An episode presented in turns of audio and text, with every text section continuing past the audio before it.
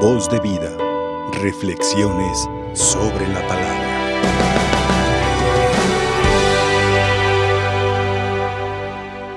Queridos hermanos y hermanas, estamos hoy celebrando con gran solemnidad y con gran gozo esta fiesta para la Iglesia Católica de el cuerpo y la sangre de nuestro Señor Jesucristo.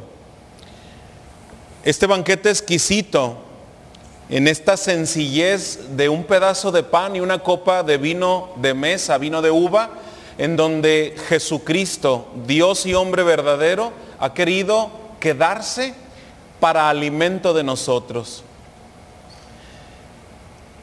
Al celebrar apenas hace unos días la Semana Mayor, al celebrar la Cena Pascual el jueves santo, al conmemorar ese gran día, ese gran acontecimiento, hoy damos un especial relieve, después de celebrar varios de los misterios de nuestra fe, al cuerpo y la sangre de nuestro Señor Jesucristo.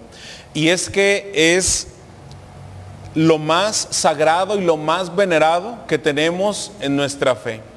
Hoy hemos de sentirnos orgullosos y dichosos de ser la iglesia de Jesucristo y de tener en nuestra iglesia este precioso sacramento, su cuerpo y su sangre.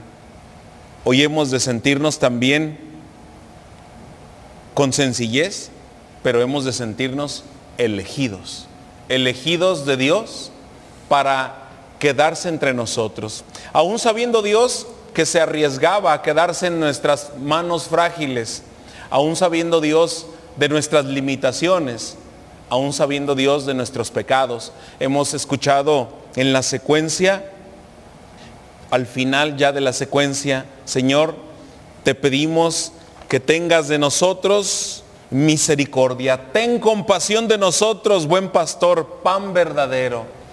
Apaciéntanos y cuídanos y condúcenos al cielo. Porque sabemos que no siempre hemos sabido ser merecedores de acercarnos al banquete eucarístico. No somos dignos, pero el Señor nos prepara para recibir este sagrado alimento. Y a veces, aún sabiendo también de nuestra indignidad, a veces somos atrevidos. Hoy por eso le pedimos al Señor compasión, misericordia, por las veces en que no hemos sabido valorar este precioso sacramento.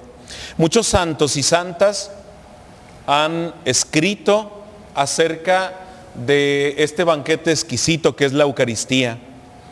Pero hay, una, hay uno de los testimonios de los más antiguos de nuestra iglesia que a mí en lo particular me llena mucho, me llama mucho la atención el amor y las palabras de este santo que yendo camino al martirio escribió algunas cartas a sus discípulos, San Ignacio de Antioquía, obispo de Antioquía, discípulo de Juan el Evangelista en algún momento se llegó a pensar que Ignacio, de niño, fue aquel niño que Jesús tomó y lo puso en medio y dijo, el que ve a uno de estos pequeños, el que trate bien a uno de estos pequeños, ese será el que entre al reino de los cielos.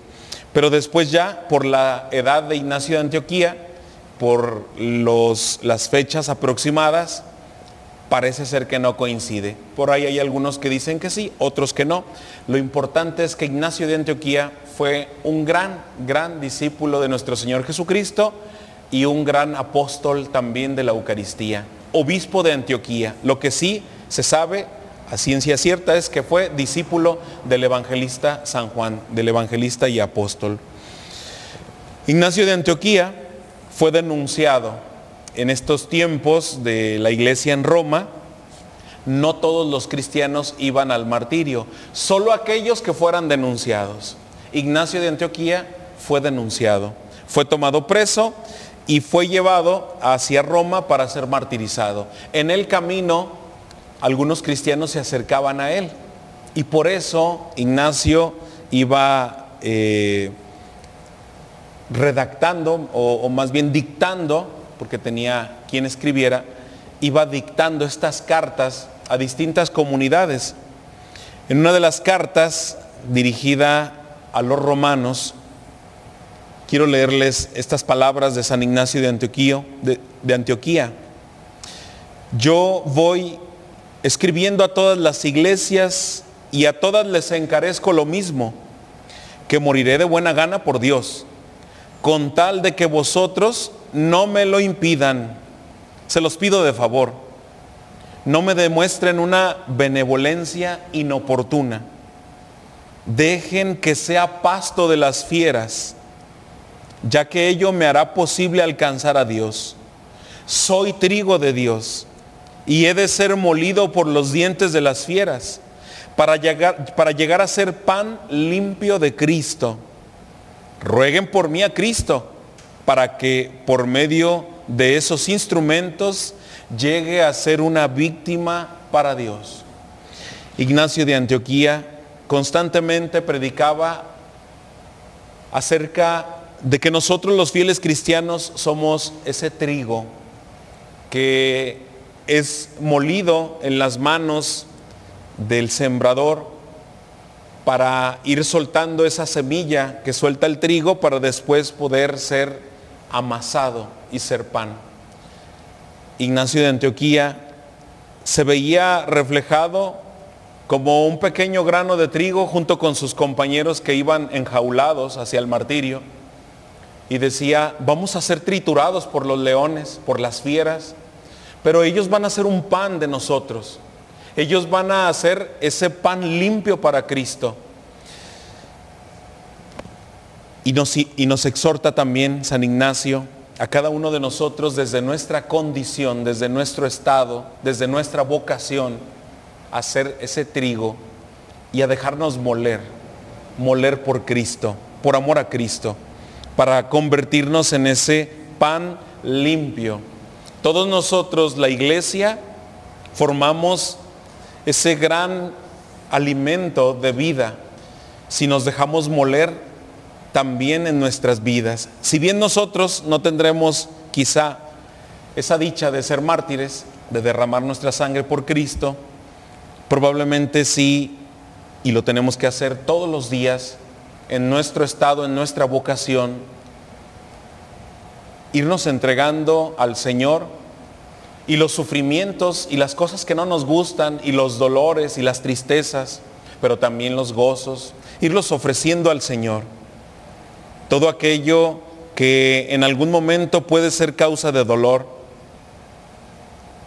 en la familia, en el matrimonio, los dolores que a veces los hijos causamos a los padres, las tristezas, las injusticias vividas dentro del hogar, en el ministerio sacerdotal, en la vida religiosa, en la entrega, en la vocación al servicio de la iglesia, las incomprensiones, las divisiones, las críticas, los juicios. Todo eso ofrecerlo al Señor y ser también nosotros trigo, dejarnos moldear por el Señor, para que también nosotros, al igual que este gran santo, este gran ejemplo, seamos nosotros también molidos